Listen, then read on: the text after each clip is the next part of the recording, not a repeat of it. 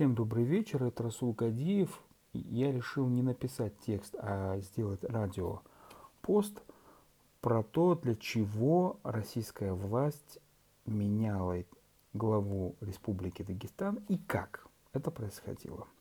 Для начала небольшая краткая предыстория. После распада в 1991 году СССР Дагестан оказался на периферии, у власти бывшие э, коммунистические работники – не затронула демократизация Республику Дагестан. А, во главе республики стал Магомед Али Магомед Алиевич, который был председателем правительства и который, в принципе, при коммунистах ему остался совсем чуть-чуть по силу возраста, и он должен был уйти, а, значит, но его оставили там вроде до пенсии. А в итоге а, коммунисты, коммунистическая партия потеряла власть, и первый секретарь обкома, там, по-моему, был тогда Муху Алиев, он как раз-таки ушел с первых а, лиц, и первым лицом стал республики Магомедрий Магомедович. Вот после этого в республике на тот момент а, была сложная ситуация, отсутствие денег, слабая экономика, и поли... началась разыгрываться национальная карта. В принципе, она и в Советском Союзе была разыграна очень интересно. Были учтены национальные интересы. Российская, советская власть этот национальный вопрос – путем строгого, якобы справедливого распределения национальных квот, приписывания каких-то групп определенным национальностям и тому подобное. А, и в результате появилось странное такое движение, национальное политические движения, они были вооружены. Вначале первое появилось Кумыкское национальное движение, потом Аварское, было немножко Даргинское, Лезгинское было, Садвал. Ну и каждый оно преследует свою цель. А на самом деле их возглавляли определенные лидеры, которые просто хотели э, захватить власть, быть частью власти республики. И был некий найден юридический консенсус в виде создания так называемого Государственного совета, в куда входили представители основных, как они называли себя, национальностей Республики Дагестан. То есть это был коллективный орган как бы управления, но на самом деле управлял республикой один человек, председатель Госсовета – да, было, конечно, правительство, но вот правительство подчинялось этому председателю. И на тот момент, конечно, распределение постов, должностей было а, вызвано как бы распределение национальных интересов, но в то же время распределение по силовому принципу, так как на тот момент в Дагестане был развит именно бандитизм. И во главе этих бандитов, э, вооруженных людей, не только стали лидеры национальные, но и просто обыкновенный криминал, который тоже хотел прийти во власть. Ислам еще не вошел в, в, глубоко в политику, и он вначале вошел стремительно в бытовую жизнь всех дагестанцев, значит, а потом потихонечку стал входить в политику, ну, например, через э, там, распри... Э, систему арбитража таких. Например, бизнесмены обращались к имамам с разъяснением своих споров, либо жаловались на беспредел бандитов и просили властей через имамов как-то им помочь. Вот так ислам стал политический э, у нас в Дагестане, занял свою какую-то политическую нишу. Это была сложная борьба. У нас были покушения на муфти и убийства последующего муфтия. Значит, был муфтий Кумык одно время, и убийство было аварца муфтия. Но это в, как бы в последующем. Почему это я даю объяснение? Потому что вдруг появился радикальный ислам, который получил название радикальной, экстремистские группировки, которые вооружились исламской идеологией, они перешли фактически из с территории Чечни, оружия, идеологии экстремистская. И фактически Дагестан был разделен. Те же самые вооруженные бандитские формирования были фактически разделены на группу традиционного ислама и нетрадиционного ислама. И вот нетрадиционный ислам бросил вызов именно не только в Российской Федерации, экстремисты, так называемые, не традиционные, а экстремисты. Вы бросили вызов не только Российской Федерации, но и непосредственно чиновникам, управляющим Республики Дагестан, обвиняя их в коррупции. К тому моменту если еще российская власть не набрала настолько силы, чтобы что-то здесь сделать, и все отдано было на откуп умением, навыкам руководства республики, поэтому фактически в течение 15 лет Магомед Али Магомедович возглавлял Республику Дагестан. Ну, 15 или сколько там лет. И на тот момент уже был принят э, закон 98 -го года об общих принципах организации законодательной исполнительной власти, и Российская Федерация пошла по пути постепенного собирания земель русских, как говорится, а на самом деле наведения порядка. был образован Южный федеральный округ, в результате которого, значит, как структура администрации президента, вторым, по-моему, руководителем стал Дмитрий Козак, человек высоких вот, таких принципов, близкий человек Владимиру Владимировичу Путину. И он попал в тот момент, его задача была сопровождать именно государственную конституционную реформу в Республике Дагестан, в том числе, не считая других субъектов. Это была очень трудная задача, потому что с, при слабом государстве надо было договариваться со всеми политическими силами.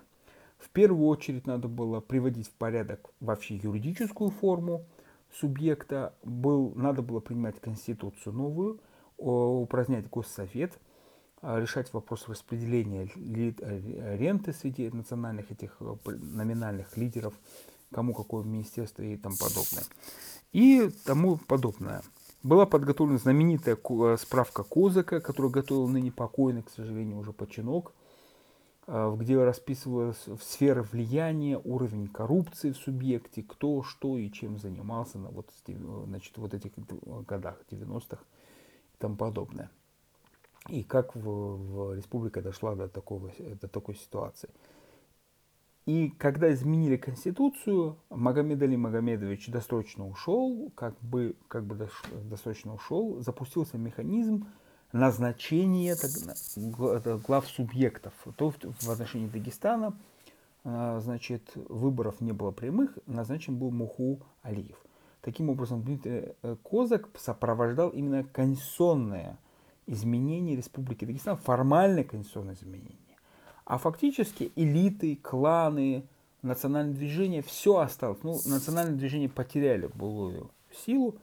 И вот при Муху Алиеве продолжалось наращивание силовой части блока. Государство, может быть, частично справедливо, несправедливо они действовали, ошибочно, не ошибочно. Но в то же время вдруг стал усиливаться опять и бандитизм. А уже больше не идеологически, а вот именно настоящий бандитизм под маркой экстремизма – такой массовый характер, было много оружия, государство вообще окрепло, и коррупционеры получили много денег, были вливания в Дагестан, финансовой помощи, эта финансовая помощь по коррупционным схемам распределялась, распиливалась, и поэтому у бандитов появились деньги, у них были, появились деньги, у них появилось оружие, и они угрожали этому же самому государству. И, к сожалению, самая главная проблема, которая была у государства российского, это возвращение доверия дагестанцев к государственной власти, которое они потеряли.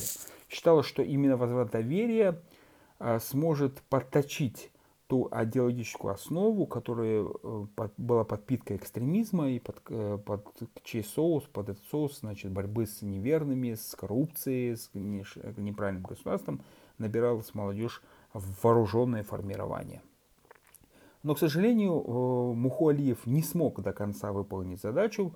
Это были, этому были объективные причины. Во-первых, он был все-таки с, с членом той самой партийной элиты государственной, который, с которой был тот же самый дед, э, как это назвали, Магомед Али Магомедович. И, в принципе, у него не совсем были демократические ценности, которые вот сейчас, понимание. У него все-таки главная ценность это была коллектив, а не человек, на самом деле – и он много совершил ошибок. Он может быть вынужден еще раз, потому что против него действовали, продолжали действовать те же самые лидеры национальных движений и кланов. Это те же самые Гаджи Махачев, а, Саид Амиров, безусловно, а, и Целодаргинский, Аварский, Лезгинский клан Юждаги, клан Курбановых и тому подобное. Он не смог а, лаврировать между ними. Он пытался э, сначала воевать, потом лаврировать, а фактически он их просто перетусил. И к тому моменту появились новые силы, Напоминаем, что в борьбу с Магомедом Али Магомедовичем аварцы, когда вступили, они вступили с помощью так называемого Северного альянса, а аварских лидеров, это Хасаюрт, Кизляр, значит, э, других э, политиков. И к тому моменту в Москве уже подросла такая дагестанская олигархия. А Сульман Керимов, его соратник э, Магомед Гаджиев, который выиграл выборы, в, получил мандат депутата Госдумы, выиграв у сторонника Магомеда Али Магомедовича Гаджимурада Амарова. Вот э, Муху Алиев подходил конец срока в такой ситуации, что у него, у него тоже не получилось вернуть доверие дагестанцев э, к властям и к нему лично. Это было разочарование. Газеты писали, что все-таки это было большое разочарование. Даже аварские газеты писали. Э, когда возвращали э, значит, не, нет, давайте так. На тот момент уже президентом Российской Федерации был Дмитрий Анатольевич Медведев. Человек близкий, сторонник больше к бизнесу, э, чем к силовикам, и назначения его были соответствующие. И по упредам, тогда образовался Северо-Кавказский федеральный округ, упредам вдруг стал значит, Александр Хлопонин, до этого показавший себя хорошо в Красноярском крае, выборов, э, выиграв прямые выборы а главы Красноярского края, разобравшись там как-то аккуратно с бандитизмом, и очень был он авторитетный человек. Ему российские власти дали много полномочий. Он стал вице-премьером и одновременно заместитель главы администрации президента России. Это, был, это была такая вот ценностная, ценностная замена системы э, Российской Федерации на Северном Кавказе. То есть он воплощал совсем другую систему управления ценностями, управления государства. Это был спокойный, интеллигентный человек, улыбчивый, говорил открыто, спокойно с народом. И прежде всего он был близок к бизнесу. Надо было развивать бизнес. Появляется корпорация разви... значит, развития курорта Северного Кавказа, появляется. И к этому моменту уже надо было, э, когда Муху Алиева меняли, кого надо было назначать. Человека близкого к силовому блоку или человека близкого к бизнесу. Выбрали Магомед Али, Магомед Салама Магомедовича, сына Магомед Али. Он в тот, на тот момент был простым депутатом, хотя до этого был даже спикером парламента республики, но Муху Алиев его сместил с этой должности. Даже говорили, что якобы самого Муху Алиева, когда ставили, была договоренность, что он освобождает место именно для Магомед Салама, Магомеда Алиевича. Но так или иначе, в феврале 2010 года, январе или феврале приходит э, Магомед, Магомед Салам Магомедалевич, у которого была очень интересная концепция.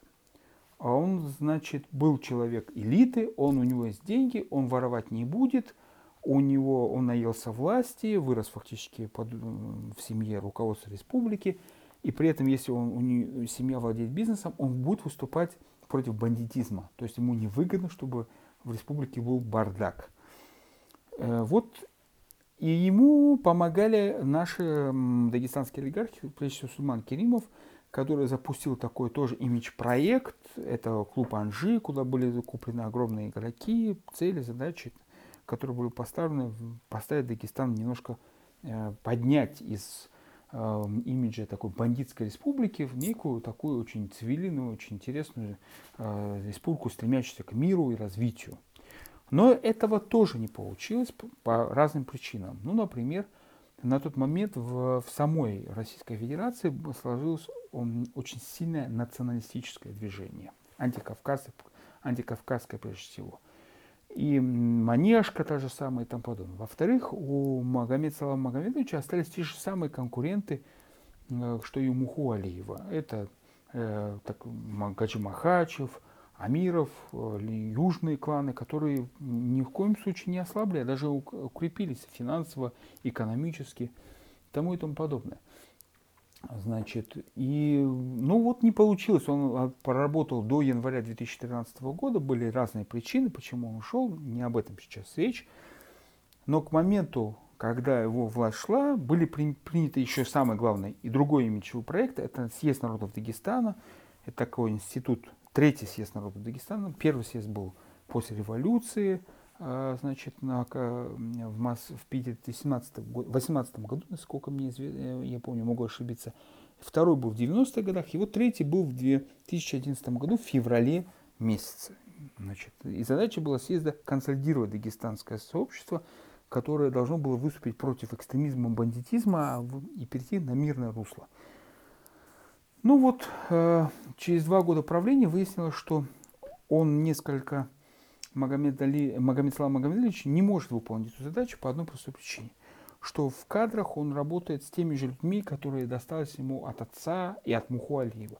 Эти те же представители кланов, получившие места по распределению по национальной квоте, и ему очень трудно давались какие-то серьезные проекты. Главный вопрос даже заведения просто экспертов э, на территории республики встречался местными в ножи, потому что республика не хотела, кланы не хотели открываться, информационно открываться. Дагестан продолжал быть откры- закрытым и в том числе информационно. К тому моменту уже появлялась система сети интернет, газеты уже не печатали даже только в бумаге. И, в принципе, информация о республике распространялась э, очень быстро. И центр принял решение заменить структуру элиты дагестанцев. То есть до этого было юридическое изменение самой системы госуправления, а сейчас структура элиты. В чем это выражалось? Надо было просто отстранить определенные кланы от власти и заменить определенными э, представителями социальных групп, например, молодежи, которая была 25%. Мало кто верил в такой план, но эти планы открыто обсуждались. В принципе, это был не секрет. А некоторые догадывались об этих планах, но не верили. Например, э, вот я столкнулся с тем, что в 2012 году после обсуждения таких планов по упредстве, э, через месяц я нашел в июне месяце статью в Кавказском вестнике, э, где интервью, интервью было у Амирова, который заявлял, что он сам первый борец с кланами. То есть он почувствовал, что изменяется жизнь в стране. И он э, хотел тоже быть впереди значит, этого. Он заявлял, что он борец с кланами. Вот нашли в концу 2012 года Абдула Типова. И он к тому моменту был депутатом, на, депутатом Госдумы. Мандат он получил по партийным спискам, значит, у нас не было одномандатных кругов, а вот фактически ему Магомед Салам Магомедович обеспечил мандат. И, в принципе, это была неплохая находка, потому что профессор умел говорить, в то же время дагестанец, москвич. Его задача была вернуть доверие населения граждан с одной стороны и начать э, привести новых людей во власть. Вот, но получилось все не так. На самом деле он пришел даже не с новым, он, во-первых, изначально пришел с старыми людьми. В его команде был Хизри Исаевич Саидов, который, как бы он ни хотел, он все равно человек 90-х годов. Это человек, который был по основателем, может быть, той системы Дагестана, которая была в 90-х годах и 2000-х годах. Богатейший, а влиятельнейший человек. Хиз, э, близкий друг Рамазана Абдулатипова, значит, Хажим, э, этот, Гаджи Махачев, который был аварским так называемым лидером, хасидовская группа, а, значит, национальное аварское движение, но к тому моменту уже большой, богатый человек, миллиардер, который тоже не хотел уходить от власти, и фактически он дружил с, э, с какими-то своими политическими целями с Абдулладиповым и пришел с ним в республику. До этого он получил пост главы района Кизилютовского от Магомед Салама Магомедалевича перед самым практически уходом Магомед Салама.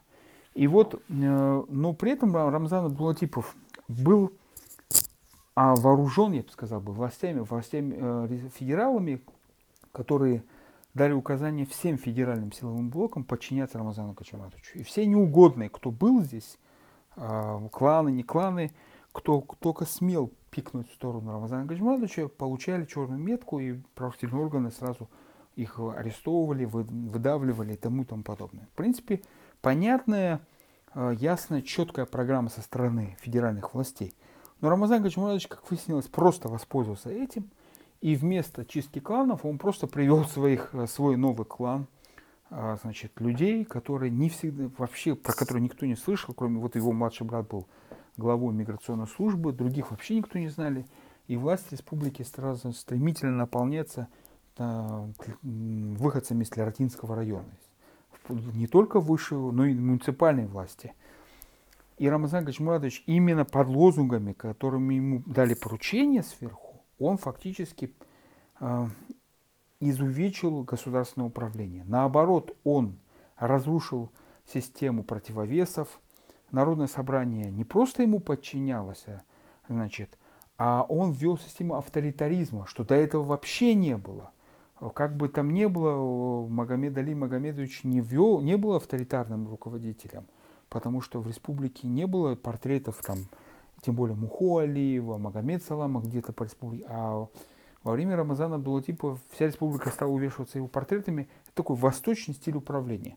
Естественно, он стал конкурентом федеральных властей. Естественно, федеральные власти поняли, что совершили определенную ошибку значит, в отношении его, и ситуация меняется стремительно. Да, Меньше стало экстремизма и терроризма, но это благодаря тому, э, что хорошо работали силовые органы, и к тому моменту уже многие боевики убежали через Турцию в Сирию.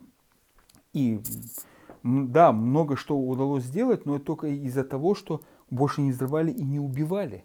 Это опять благодаря силовому блоку. Просто люди стали больше заниматься бизнесом. Но в то же время просто расплодилась коррупция, клановость, кумовство.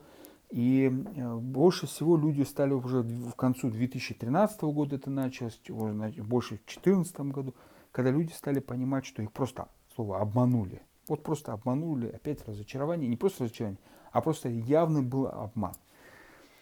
Кем менять, как менять, не знаю, как федеральные власти думали об этом, говорят, что неоднократно задавались вопросом, но каждый раз Рамазану Гаджимрадовичу везло, то Турция, то Сирия, то Крым и тому подобное. Но как бы там ни было, сейчас 2017 год, сентябрь, Рамазан Гаджимурадович заявил о том, что он уходит, но пока нет указа, вот на момент, когда я записываю это обращение, на следующий день, завтра в понедельник, 2 октября, скорее всего, этот указ появится, и будет назначен новый руководитель, исполняющий обязанности республики. Какие цели, задачи ставят федеральные власти перед новым исполняющим обязанности? Первое – это, скорее всего, проведение честных, открытых, чистых, чистых выборов в марте президента Российской Федерации. Дагестанцы не должны, как это произошло на последних сентябрьских выборах, сжигать администрации свои, где находится система газ-выборы, не должны проводиться неплановые взрывные работы, в результате чего перебоя света и не просто не работает система. Не должно быть таких эксцессов, которые в горах Единая Россия в парламент республики получила в 13 раз меньше, чем никому ранее неизвестная партия и тому и тому подобное. Значит, то есть тут должен быть человек, который способен дать дагестанцам уважение и к власти, именно федеральной к власти. Кто этот человек? Во-первых, возникает вопрос, может быть, это будет, э, какую роль Республики Дагестан отводит – может быть, здесь это будет военный форпост в связи с событием в Средней Азии, Сирии. Может, это будет просто какой-то баланс, но не военный, а может быть, там какой-то внутренний полицейский. А, значит, на Северном Кавказе три генерала, руководителя субъекта уже есть у нас. Может быть, еще нужен генерал. Может, это интересы экономические, хотя навряд ли от Республики Дагестан не ждут экономического чуда и тому и тому подобное. То есть непонятно, чего пока непонятно, не, декларирует власть, открыто не обсуждает, что хотят от Дагестана. Но, скорее всего, речь идет именно о восстановлении госуправления. Именно госуправление как минимум. Задача, задача госуправления – законность, законность, еще раз законность. Вот политически, как это все обеспечит, законы, с одной стороны, и выборы, то есть политические цели, уважение к властям – это невозможно путем выбора одного человека. Поэтому уже четвертый день э, Кремль думает. Там вопрос и национальности, там вопрос и компетентности, и чей это человек. Человек силовиков, человек федералов, человек э, олигархов. Чей это будет человек. Но, скорее всего, мы будем наблюдать, во-первых, картину некого консенсуса. То есть есть глава субъекта, но есть еще ключевые должности в субъекте, председатель парламента, председатель правительства. И, возможно, мы получим такую власть, э, как бы правительство э, с, этот, с консолидацией, согласия, как их обычно называют, значит, где будут распределены противовесы политические разделения. Ну, например, до, при Магомед Салам Магомедалевиче парламент возглавил его друг, кумык по национальности – значит, их даже путали, потому что тот, а, значит, Мага, это Магомед Султан, а, значит, а этот Магомед Салам. Вот. Но вдруг председатель парламента это не есть хорошо, потому что нарушается система сдержек противовесов и вовремя не выявляются ошибки. Что и показало, кстати, при Рамзане Абдулатипову, чей друг был с Хизиш Шахсейда возглавил парламент. Не получилось у них там противодействовать друг другу и обсуждать очень качественные законопроекты не получались. А, значит, Рамазан Гаджимадович фактически разрушал госаппарат путем того, что он настаивал на то, что надо делать то, что он хочет, а не так, как положено. Ну вот, а, вернемся обратно. Таким образом, например, может быть русский руководитель, председатель правительства аварец, Лезгин, там, я не знаю, председатель Народного собрания. Но это образно говоря, национальное распределение, но в то же время представление именно кого, кто, кто кого что представляет. Олигархи отдельно, это отдельно, это отдельно. Бизнесмены отдельно, силовики отдельно. Может быть, силовик, руководитель, хозяйственный председатель правительства. Но так или иначе, вот это распределение нужно будет решать, и навряд ли, для, и навряд ли это будет победа одной команды. Допустим, команда силовиков или команда отдельно олигархов, или команды там, группы там, Магомед Салама Магомедалевича, там, которого рассматривают в качестве претендента. А скорее всего, это будет консенсус. А вот какие задачи и цели этот консенсус будет решать в Республике Дагестан, будет ли республика, удастся им ли им республику перевести на нормы закона, то есть обыкновенный субъект, как Ивановская область, Нижегородская, либо опять это будет лаврирование между интересами там, идеологии шариата, националистическими интересами каким-то и тому подобное. Это сложный вопрос. Поживем, увидим. Это был Расул Кадиев со своим радиопостом на радио «Гражданская оборона». Всем спасибо.